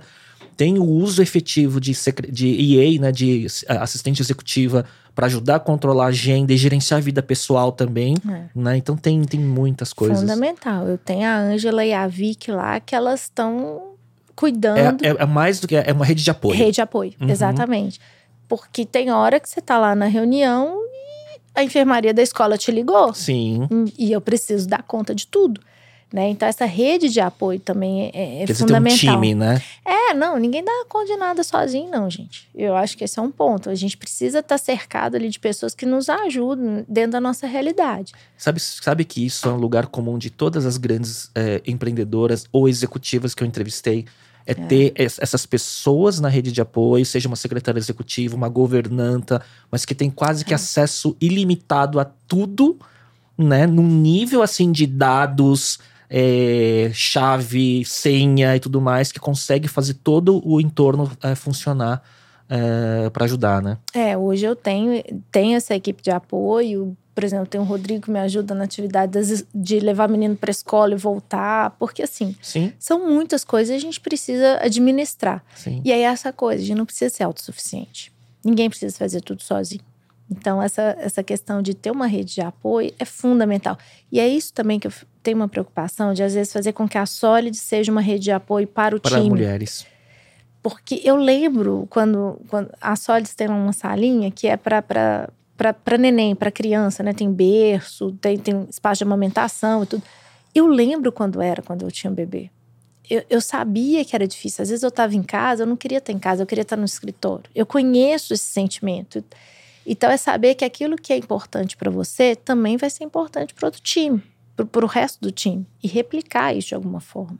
Uma pergunta final desse tema. Você conseguiu virar a chave à medida que você foi aumentando sua demanda como empreendedora e responsabilidades e que você foi tendo essa condição de criar essa rede de apoio para você não é terceirizar a palavra que seria uma palavra até mal usada, mas de você ter a rede de apoio fazendo tarefas que em tese você falaria, putz, isso eu, eu teria que fazer, mas agora eu tô deixando outra pessoa fazer por mim. Você teve essa virada de chave? De falar, não, eu tenho que dar conta né, de tudo, mas a um determinado momento você conseguiu terceirizar certas atividades pessoais. Eu acho que até clareza, assim, não tem problema você terceirizar em alguns momentos é, do, do- do- da sua assistente, sei lá, comprar o material escolar. Uhum, Isso é terceirizável. uhum, O que, que não é terceirizável? Você saber que seu, seu filho saber que você está lá ajudando na educação dele do dia a sim, dia. Sim. Educação não é uma coisa que você terceiriza, né? Presença também não. Mas isso não impede de que algumas coisas. Então, é saber dividir o que, que tem valor, o que, que não é. O que, que é o operacional que pode ser entregue, o que, que é aquilo que você realmente tem que fazer. né? E, e- e participar da vida dos seus filhos, participar da vida de casa, da família, do seu jeito. Então, eu acho que tudo funciona melhor quando você sabe a real importância das coisas. Então não tem problema se você, às vezes, é, se eu não faço o almoço dos meus filhos todos os dias. Que bom que eu não faço, acho que eles não iam curtir muito, não. Mas isso não significa que eu não esteja cuidando deles. É porque às vezes a gente atribui. é, a, gente, a, gente dar a, a gente atribui valor a algumas rotinas de forma diferente. Então, E por passado, porque né? existem linguagens diferentes. Né? Às vezes, algumas pessoas acham que não, eu, eu estou cuidando da minha família se eu estiver cozinhando para minha família. Isso é uma linguagem, é uma forma de expressar cuidado. Mas não é a minha, existem outras. Né? Então, às vezes, eu falando como mãe, às vezes algumas mães acham que, né, e entendem que o valor tá em ficar todos os dias, o tempo todo, 24 horas. A minha, a minha percepção e o que eu posso contribuir para os meus filhos muitas vezes tem a ver com legado, com estar presente de uma, de uma forma alternativa. Às vezes, eu tô com eles no WhatsApp o tempo todo conversando, Mandando mandando, emoji. não, interagindo com eles. Várias vezes eu tive que viajar, na minha, é, fazer viagens na minha vida profissional, só que eu nunca. eu- era importante para mim não ficar muitos dias sem meus filhos. Então, saí carregando, assim. Então, meus filhos pequenos, eles conheciam não sei quantos Olha países. que legal. Assim, tinha até a agenda de ficar muitos dias nos Estados Unidos. Os meninos iam junto. E era um caos. Então, assim, é uma forma diferente. Então, não Sim. sou, às vezes, aquela mãe padrão, né? Então, existem construções diferentes, imagens diferentes, né? Do que, do que é certo. Então, o que você precisa fazer é entender o que é valor para você, qual é a sua forma de comunicar afeto, o que que é importante para você e construir isso sem culpa. Eu acho que isso é uma pauta muito presente em mulheres executivas ou empreendedoras com filhos, né? É, porque é, é um valor importante, né? Eu acho que é, eu acho que a gente está num momento de vida, assim, existiu um momento na história em que a mulher podia ser só uma coisa. E aí existiu um momento intermediário, ou uma coisa ou outra, né? Então é Sim. aquele momento que muitas mulheres abriram mão da sua vida familiar para ter uma carreira, ou carreira ou família. E acho que hoje a gente vive um momento de carreira e família. Sim. Só que isso não acontece sem caos. Isso não acontece sem cansaço, isso não acontece em algum nível de desordem, né? Não- não- as coisas não são lineares, bonitinhas e perfeitas. Os, os pratos caem. Então, acho que a gente está num momento muito mais de, de entender isso, de entender que às vezes a imperfeição ela vai existir, né? Mas a gente tem que ter a visão macro das coisas, né? É bacana, assim, no meu caso, eu entendi que eu podia ser, ter uma carreira como empreendedora e ter uma família também. É, é a minha opção, é o que era importante para mim. E foi possível. Algumas mulheres vão entender que faz sentido sua família. Isso também tem que ser possível e tem que ser valorizado. Isso tem que ser respeitado. Uhum. Outras mulheres vão pensar só na, na carreira. Isso também tem que ser possível, isso tem que ser. Então, o ponto é entender que é valor para cada um e você seguir em paz com aquilo que Com as você suas faz. escolhas. Exatamente. Mônica, minha reta final tá sempre ligado a cinco perguntas que eu faço, tá? É, de dicas, vamos ver o que vai vir. Eu não sei se você É. viu antes, não- ou se vai no improviso, mas vamos lá. Então, primeira pergunta é um hábito ou rotina que te ajuda no dia a dia. Exercício físico. Bate pronto, hein? É, isso é. Um livro que você recomenda. Ah, é, eu tenho vários. É, eu gosto muito da história de pessoas. Então, a autobiografia do Martin Luther King é uma maravilhosa. Junto com o livro dele, que aí eu vou ser ruim, de, eu não gravo muitos nomes, mas acho que é Cartas de Amor. É alguma coisa que, que, que são alguns sermões dele, onde ele vai contando toda, toda, esse, é, toda essa participação política e, ao mesmo tempo, a vida dele como ser humano. É, é perfeito. Esses são, são mais inspiracionais. E tem alguns livros que são mais técnicos. Então, eu gosto muito do Blink, A Decisão Malcolm. Gladwell. É, muito bom. Eu acho aquele livro... Ele não é óbvio, não traz informações óbvias, mas ele é muito útil no dia a dia. Uhum. Aí, se deixar, eu vou falar. Não, mas, tá ótimo, tá ótimo. Já tem dois ou quase três aqui. É, depois tem que conferir o nome certinho. Tá bom. É, e aí, ah, um podcast, filme ou série que você gostaria de recomendar? Isto é, algum conteúdo que você tem consumido que você indicaria? Pode ser desde entretenimento até negócios. Ah, eu, eu, go- eu tenho gostado muito de séries, Uhum. mas as de empreendedorismo, eu achei que a, a, a da Elizabeth Holmes, é, The, É, The Dropout. The Dropout, muito boa. We Crashed também. Ah. Eu acho que são momentos ali, tem algumas reflexões ali muito boas para empreendedores que eu acho que faz muito sentido. Eu vou te indicar um que eu assisti agora no fim de semana, que é o Blackberry. Que é a história do BlackBerry, do celular, né? É, que tá na Apple TV, se não me engano. Que mostra como eles cresceram tão rápido e perderam o- tão rápido também. E, sa- e foram pra obsolescência, assim. Pois é, para empreendedores isso é para mostrar que estabilidade não existe para ninguém, Exato, em lugar nenhum. exato. Ah, eu assisti esses dias um ótimo, aquele a história Tetris. Tetris também, Nossa, muito bom. É uma história muito interessante. Muito legal interessante. também. É, nossa, é uma coisa meio de máfia russa. Não, né? e, e eu acabei de fazer uma viagem pro leste europeu. Então eu, eu, eu cheguei assim, cheio de, de, de coisa. Quando eu vi que eu falei, se identificou. muito legal. Muito bom esse filme. É, um aplicativo, um app não óbvio que você usa com frequência. Eu uso, assim, eu uso muito os óbvios, mas tem um pensando assim na ponta da, da, da espiritualidade. App da Bíblia. Eu aproveito para ler a Bíblia Olha pelo só. app. Eu acho que alguém já falou sobre esse app, mas boa, boa Você não tem referência. noção, assim, porque às vezes quando. Pra mim, espiritualidade é um instrumento de gestão, assim, eu, eu, eu uso muito. E, e aqueles momentos que tudo que você tem é a sua fé. E tudo que te mantém de pé nos dias mais difíceis é a sua fé. Então, várias vezes eh, as coisas estão difíceis, eu paro e eu leio e eu medito. Isso me acalma de uma forma, isso me dá uma força, me dá energia. Sabe aquele dia quando você não sabe de onde você tira as coisas? Sei bem. Tá aí, app da Bíblia. Muito bom. Eu acho muito legal isso de ancorar no autoconhecimento, seja na fé, se, né? enfim, é. como para ancorar naqueles dias onde a mente fica tão turbulenta, né? Eu tive Exatamente. 2008, eu passei um sabático na Índia, meditando mais de um mês num, num ashram, num, num mosteiro, para exatamente para isso. E quando eu voltei, eu tava com a mente tão equânime que foi quando eu tive os maiores insights profissionais que eu vinha ter logo na sequência, pelos anos que vieram a seguir, sabe? Exatamente. Eu acho que é um erro o empreendedor ignorar a espiritualidade. Eu Até como que- ferramenta de performance. Se você não, Exatamente. você não precisa acreditar no, no, no esotérico, só né, no, no efeito biológico que ela faz, né? É, eu, eu acho que nós somos seres integrais.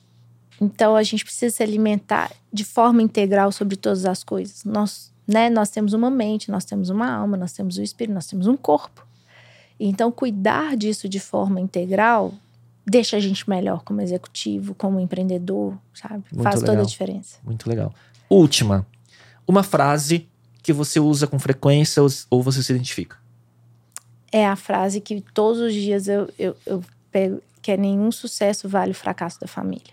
Nossa, essa é pesada. Forte, no bom sentido. É forte, mas isso me lembra todos os dias o que eu posso negociar e o que eu não posso. Então isso mostra muito o que é o, o, que é o inegociável da agenda, né? Exatamente. Nenhum sucesso vale o fracasso da família. Isso é uma decisão, é o que eu decidi para minha vida e eu lembro disso todos os dias. Olha, muito legal, porque a gente começou. A primeira pergunta foi sobre o histórico empreendedor de oficina mecânica e software no agro, e depois chega na Solids. Mas no final, quando a gente fecha com a última pergunta, o inegociável é o sucesso da Exato. família. né? Exatamente. Então, foi muito uma, uma, uma forma muito boa de fechar. Bom, Mônica, queria te agradecer. A gente tá uma hora e quarenta. Eu poderia. Eu resumi um monte de coisa que eu queria perguntar, mas acho que a gente conseguiu condensar história profissional, história da Solids, o que vem pela frente da Solids, hábitos e rotinas, dicas pessoais, liderança feminina. Foi tanta coisa que a gente conseguiu cobrir. Obrigado pela generosidade. Ah, eu que agradeço. Foi uma delícia o papo. Se deixar, a gente vai falando, né? Mas foi muito bom, muito bom mesmo. Obrigado. E parabéns pelo trabalho, viu, Léo? E obrigado por conseguir, por, por é, dedicar um, um tempo da sua agenda que eu sei que é super atribulada. E quando você vem para São Paulo, imagino que deve estar. nesse caso, a agenda deve estar tudo blocadinha. É, aí Né? é certo. Fiquei enchendo o saco do, do, do Flávio, do, do Ah, mas time lá, do Bruno, do pessoal. Da, e, e pelo Gustavo Brigato ter feito a ponte inicial pra gente conseguir esse bate-papo. A gente ficou tentando, e eu sei que sua agenda teve viagem, teve É. né, um monte de coisa, e que bom que deu certo. Eu acho que a nossa audiência tem muitas empreendedoras também, empreendedores, tem tanta lição aqui que dá pra tirar. E agradecer e desejar muito sucesso, viu? Porque o propósito e os pontos conectados olhando pra trás, assim, é, é tudo muito claro quando a gente olha, né? Parabéns. Ah, obrigada, obrigada. E, e eu te agradeço pela oportunidade. Sempre que precisar, assim, sempre que tiver um jeito, vamos continuar batendo papo. Obrigado, Mônica. Queria agradecer a audiência. A gente volta na próxima semana e tchau, tchau.